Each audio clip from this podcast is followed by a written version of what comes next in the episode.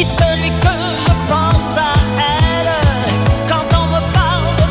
connaissez sans doute l'application Shazam, une appli que vous ouvrez pour savoir quel titre passe en ce moment sur votre radio préférée. Eh bien, j'ai trouvé l'équivalence, mais pour les plantes. Parfois, on se balade en forêt, ou bien on voit apparaître des variétés totalement inconnues dans son jardin.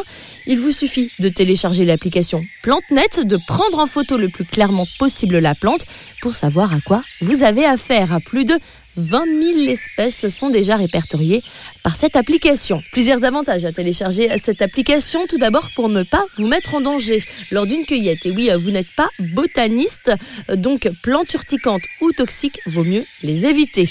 Ensuite, elle peut vous être utile avec les enfants. Lors d'une balade, ça vous permet de rendre la marche un petit peu plus ludique ou bien de faire des rallyes photos, des jeux avec eux, tout en liant le sport, les nouvelles technologies et la biologie. Ça vous permet aussi de créer un superbe herbier pour la fête des mères ou pour la fête des pères, pourquoi pas? Enfin, si vous avez un jardin, il est toujours intéressant de savoir si vous avez des plantes envahissantes comme le lierre qui se présente sous plusieurs formes et vous pouvez même avoir quelques surprises en découvrant des plantes comestibles ou qui vous protègent des moustiques. Par ailleurs, sachez qu'en utilisant PlanteNet, vous aidez la recherche botanique car euh, vos plantes sont géolocalisées, ce qui permet aux scientifiques de savoir quelle espèce se développe, apparaît, disparaît et dans quel coin de la Terre.